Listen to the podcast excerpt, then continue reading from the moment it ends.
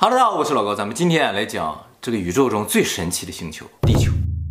我们讲了土星啊、木星啊，都没讲地球哎。今天啊我们就来系统来讲一下地球是怎么个星球。其实这个事情啊，得从两千多年前说起啊。在那个时候啊，地球上人认为啊，咱们地球是宇宙的核心，所有的星球都围着地球转，这也合理嘛？我们看着就是这么个情况，是吧？这种思想啊，持续了一千八百年，直到大概五百年前啊，有一个人提出了一个不同的想法。这个人呢，就是哥白尼。哥白尼呢是波兰的一个天文学家啊，他通过观察和计算，他就发现很有可能不是所有东西绕着地球在转，而是地球在绕着太阳转。于是他写了本书，这本书呢叫做《天空的革命》，里边就第一次提到了我们的地球是绕着太阳转。当时提出这个想法的时候啊，所有人都不接受的。但是后来呢，随着更多的天文学家的研究和计算啊，他们渐渐开始发现哥白尼说的可能是对的，真的是地球在动啊。于是呢，从天动说就渐渐的转向了地动说。那么随着地动说的这个发展啊，人们也渐渐产生了一个想法，就是我们地球啊，其实是宇宙中无数个普通的星球中的一个。这种想法呢，被称作叫哥白尼原则。那么后来这个事情呢，到了一九二几年的时候呢，哎，又出来一个牛人啊，这个人叫哈勃，哎，他通过天文望远镜啊，又发现另一个人们不知道的事情，就是这个宇宙里不光有银河系，还有其他的星系。那么哈勃这个发现就让人明白了，这个宇宙比我们想象的大很多。于是呢，就更加加重了地球是整个宇宙中平凡星球中的平凡星球中的一个的这么一个想法。那么这样一个想法呢，后来发展成一种理论呢，就叫平庸理论。但是在这个平庸理论基础上，就会产生一个矛盾：宇宙中应该还存在很多像我们一样的生命体。于是呢，很快在上个世纪八十年代、九十年代的时候，很多天文学家还有一些名牌大学啊，就组成了一些组织，要去寻找地外文明。这个计划呢，被称作叫 SET，S-E-T 啊。那么怎么找呢？最主要的手段就是通过接受这个电磁信号。如果地外有高等文明的话，他们就能发出来一些有规律的或者是故意的一些信号。信号这个东西吧，传输速度非常的快。所以不管离我们多远，只要我们不听收的话，只要收到一点，大概就知道有地外文明。而且呢，以我们目前的观测技术啊，观测个一百亿光年之外的地方都是能观测的。所以只要那个地方发出信号来，我们就是能收到。会不会信号发射方式不一样啊？有可能，但是我们就是几乎所有的信号都在接收，不管什么频段，信号其实就是一种震动嘛。那没有震动的？你说没有震动的信号啊？那不存在吧？要是量子纠缠那种。啊，你总可能有，就是说量子纠缠中间怎么传信息，我们不知道是吧？如果是宇宙中全都是用量子纠缠进行交流的话，那我们就太瘪了是吧？也就是说，不应该是宇宙中所有人都量子纠缠嘛，是吧？至少有一点和我们差不多水平的是吧？哎，那么除了用信号接收之外，还有一种方法呢，就是真的派飞船出去，比如说我们现在派个飞船到火星上去着陆，然后挖点土壤分析一下里边有没有过生命的迹象。再一个就是像那个航海家号一样。啊，就一直往外飞，看到个星球之后转两圈，然后再飞出去，直到找到地外文明为止啊。但是呢，这个计划呢已经过去六十年了，到现在为止，人类仍然没有发现地外文明。天文学家呢，其实渐渐开始产生了一个怀疑，到现在为止都没有找到生命的原因，有没有可能是平庸理论错了？哦，就是说地球它并不平庸。如果我们是很特别的找不到，就很正常。那么地球究竟有什么不一样啊？我们来看一下，就是把地球上所有的生命去掉之后，地球剩什么？还有水，哎，没错，这是个关键啊！你把生命都去掉了之后，地球上是有石头，但石头火星上也有，月球上也有，但是这些星球都没有的东西就是液态水。而且我们以前在生命的影片里提到说，没有任何生命离开液态水能够活，所以液态水啊，应该是生命必须的一个条件。那么水为什么对于生命这么重要？其实有几点原因啊。第一个呢，就是水啊可以溶解和运输养分，生存啊是需要养分的。如果没有一个运输养分的这么一个东西存在的话，我们就不能接受养分嘛。那么第二个呢，就是水的比热容非常的大，就能保证地球上温度的稳定。地球上之所以温度变化不是那么剧烈，主要就是因为有大片大片的海洋。你看月球上没有水，白天二百多度，晚上零下一百多度，啊，这就不太适合生命生存。那么水这个东西，其实在宇宙中也不是那么罕见，很多地方都有。但是在宇宙中，水存在的最主要的方式就是冰。而不是液态水。那么地球上为什么会有液态的水？就是因为地球离太阳的距离不远不近，刚刚好。那么根据水是液态这个条件啊，科学家计算了一下，在太阳系中什么地方能够保证水是液态？这个区域呢被称作叫视居带。这个视居带非常非常狭窄，而地球就偏偏整个轨道就在这个视居带上。地球离太阳再稍微近一点儿，就离开这个视距带了，就变成跟金星一样。地球轨道再大一点儿，也离开了市区带，就变成跟火星一样。那么水当然也不是生命存在的唯一条件，还有很多其他的条件。那么天文学家就整理一下，说这个必要条件至少有二十几个。我给大家举几个例子啊。首先第一个就是这个星球啊，围绕这个恒星旋转的轨道必须是几乎圆形的，它不能太椭圆。太椭圆就是远地点就离太阳太远，近地点又离太阳太近，那不行。第二个呢，就是这个星球必须有适当的质量，质量太大的话，重力太大；质量太小的话，东西都飘起来也不行。第三个呢？就是很神奇的一点，就是说这个星球啊，必须有一个比较大的卫星，这个卫星的大小啊，刚好跟月亮差不多大为好。这也就是我们在月球的影片里不断强调说月球神奇的地方。作为一颗卫星啊，月球太大了，但是对于地球上产生生命来说却刚刚好。那么月球大一点有什么好处呢？就是它能够稳住地球的自转轴。地球是有个倾角的，如果没有月球的话，地球就开始在晃。如果地球晃的话，上面的水啊也不稳定了，上面的四季啊、大气什么就都不稳定了。正因为有这么个大个月球在这儿，地球这个轴才稳在这儿啊，它就可以保持一个很平稳的旋转。多假呀！啊，对呀、啊，所以月球的存在就保证地球上四季分明、大气稳定、海洋稳定，就能保证地球上能够产生复杂的生命。哎，像不像小时候做小制作之类的？有，就感觉是精心设计的，对吧？哎，而且这个星球啊还得有适当的磁场。哎，没有磁场的话，守不住大气，然后就会被太阳风啊，或者是被其他射线摧毁上面的生命啊。那么第五点呢，就是这个大气中又含有适量的氮气和氧气，这个比例啊得刚刚好，和地球差不多才行。宇宙到处都是太阳一座恒星啊，这些恒星啊都会发出有害的射线，而大气的成分呢，刚刚好保证了只有有用的射线能够照到地球上，其他都被屏蔽掉。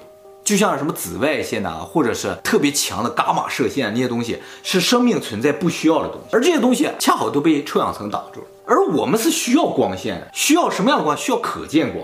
这个可见光，哎，偏偏哎，它就能穿过这个大气层，哎照到地面上。科学家分析啊，说这个宇宙中照到地球射线的范围啊，比如说大概有这么个范围啊，而我们地球能接受的范围呢，哎，就这么窄，就一条缝儿，哎，偏偏就这一条缝儿对我们有用，就这一条缝儿能照见。我们这大气就起到这个作用，牛不牛？而且还有一点很神奇的，就是我们大气是透明的哦。别的星球也都有大气，嗯，浑浊，太浑浊了。它这个浑浊就造成太阳光都照不进去，看不见地表。哎，我们有大气，还这么透明清澈，这很难得。就是说大气这个成分啊，比如说氧气和氮气的比例，还有二氧化碳的比例，如果稍微变一变，马上就变浑浊。就现在刚刚好，完全透明。而且呢，这个星球上还是要有适当的陆地和海洋的比例，纯粹的海洋也不行，就是说不稳定嘛，得有一块稳定的地方才行。没有陆地的话，很难孕育高等生命。马里亚纳海沟很稳定呀，啊，最底下是稳定，但是那个地方阳光就照不进去。哦，还有呢，就是这个星球的地壳啊得比较薄才行，地壳太厚啊就不会有地壳的运动，没有地壳运动了啊就不会有各种各样的化学反应产生。没有化学反应？地球上就不能产生各种各样的物质。没有各种各样的物质的话，就不存在什么养分啊，也不存在各种各样的可能性。你看月球，它就是地壳不动，所以几百年、几千年、几万年，它都那个样子了，就不能产生新的物质。但是地球不一样，地球这个地壳啊，它总在动，底下的岩浆往外冒，和海水进行反应，就产生各种各样的养分。也就是说，这个星球它本身得是个活的星球，能动的星球。它是活的。对呀、啊，只有地球是活的，剩下星球都一动不动的，一块石头，那怎么产生生命呢？还有呢，就是这颗星球呢，还必须有一个适当的恒星，就是这个恒星不能发出这个光太强烈，太强烈就把上面的东西都照死了。而且呢，这个恒星啊，它质量不能太大，也不能太小，跟太阳大小刚刚好。又来了，是吧？哎，太大的话就会把我们引过去撕裂，太小的话就拉不住我们就飞走了。而且光线有点太弱，而且太阳和很多恒星不一样，就是它能够持续的发出温柔的光。有一些恒星啊，它不是持续的，一闪一闪的那种 啊，你也受不了嘛，对不对？很嗨的。对啊，或者它个十几年它不发光了，又过了十几年不停的发出强光，你也受不了嘛。像太阳这种很温柔的，哎，就保持着这个稳定的状态，不停的散发着柔和的光了，哎，就很少见。嗯。而且呢，还有一个问题就是，如果太阳质量太大的话，就会造成潮汐锁定。嗯。地球啊，就永远一个面儿冲着太阳，那就完了。而且呢，这个星球呢还得有一个超大的行星在外侧保护着它，像木星一样啊。不然的话，宇宙中有大量的陨石啊、尘埃这个东西，如果没有个超大的星球在外面保护着它，把那些尘埃什么都吸走的话，一天掉下来个三五个陨石了，咱也受不了。不是有地底人在激活陨石吗？地底人就忙死了。我刚才这已经说了九个条件了，第十个条件就是说，我们地球不仅要在太阳系的视距带上，也要在银河系的视距带上。就从银河系的角度来说，也有适合生命居住和不适合生命居住的地方。离银河系中心太近的话，银河系中心全是大星球，大家距离都非常近的。如果地球在那个地方，以地球的大小的话，很快就被其他星云吸走了。就撞在其他星球上了，或者是由于太亮，我每天就没有晚上，就被烧死了。就，而且呢，离银河系中心太远也不行，离星系越远的地方，物质越轻，不容易形成一些重金属元素。地球需要一个铁盒，在离星系比较远的地方很难形成铁。所以根据这个条件呢，呃，科学家又算出来一个视距带啊，那个视距带也很窄，哎，地球偏偏就在这个视距带，而且这个视距带不是连续的。这个星系啊，都是有一条腿儿一条腿儿的。地球不能在这个腿儿上，那个地方有超多的这个超新星，就是那种随时都要爆炸的星。还有呢，就是很多很多的陨石。地球在那儿的话，很快可能就被击毁了。所以从整个银河系来看，地球也绝对是一等地中的一等地，最贵的。哎，就没有见过这么好的地儿。哎，那么就这样的条件，大概有二十几个。如果每一个条件呢，我们都认为它是宇宙中大概有十分之一的概率会有的话，那么这二十几个条件合起来，那地球产生几率有多低呢？就叫一千万兆分之一。什么概念？我们整个银河系当中有一千亿颗星，也就是说，我们地球在整个银河系中诞生的几率呢，也只有亿分之一。需要有一亿个像银河系这么大的星系，才可能诞生一个地球。而且我们这次只是一个粗略的估算啊，就是说这个每个条件都算十分之一，但有些条件明显的百分之一、千分之一都没有。就比如说有液态水这一点，你找一千个星球都很难找到有一个上面有大片的海洋。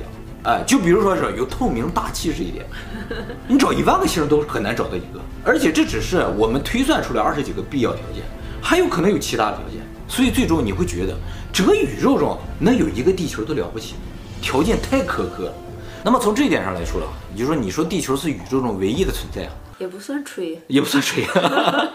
所以说，各位住在这个宇宙中可能最神奇的一颗星球上，还有一个问题，大家有没有考虑过？我们怎么知道地球这么特殊的呢？是因为啊，我们观测的宇宙嘛。嗯，这个事情说起来很正常啊，但其实非常不正常。就是我们为什么能够观测宇宙？你想没想过这个？我们能看到。啊，对呀。因为是透明的大气，哎，没错没错，就是我们的大气是透明的，它不仅仅是影响光线怎么照进来的问题，直接影响就是我们能不能看到外面的问题。我们在任何一个其他星球，就算有大气、有地面、有海洋，什么都有，大气如果不透明，我们就看不见外面。这是一个，还有一个就是在整个银河系当中啊，我刚才说我们地球恰巧不在那个腿上，如果我们在那个银河系的腿上都被星际中的尘埃所阻挡，不能够看清。它整个都是发亮，雾蒙蒙的。